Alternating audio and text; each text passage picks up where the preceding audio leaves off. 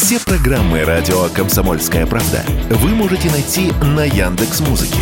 Ищите раздел вашей любимой передачи и подписывайтесь, чтобы не пропустить новый выпуск. Радио КП на Яндекс Музыке. Это удобно, просто и всегда интересно.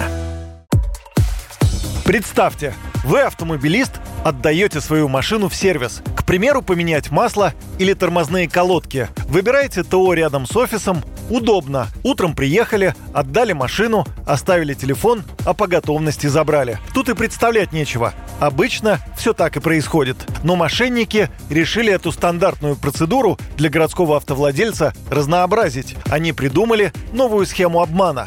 О ней рассказывает член правления Союза автосервисов России Илья Плисов.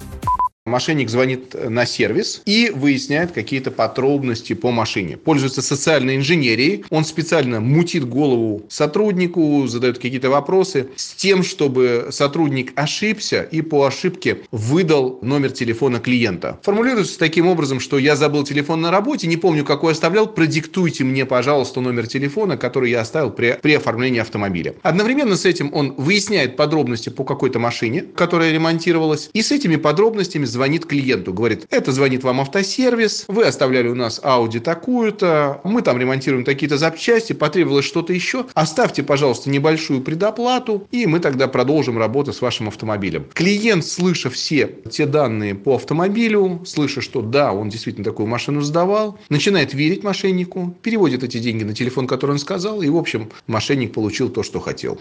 Мошенники, убеждая клиента автосервиса перевести деньги, ориентируются на информационную повестку, ссылаются на дефицит запчастей, проблемы с поставками и удорожанием ремонта. Да и потом, автовладельцу всегда приятно. Заботливый мастер попался, ответственно подошел к делу, внимательно отнесся к любимой ласточке. Его просили поменять только масло и колодки, а он еще и под капот заглянул. Поэтому спокойно переводит нужную сумму, не догадываясь, что на самом деле отправляет деньги мошеннику. А еще злоумышленники научились находить людей, которые недавно продали недвижимость. И в этом случае сумма ущерба может быть в разы больше. При звонках киберпреступники выдают себя за представителей банков, риэлторских компаний или правоохранительных органов и убеждают жертв перевести средства на некий безопасный счет.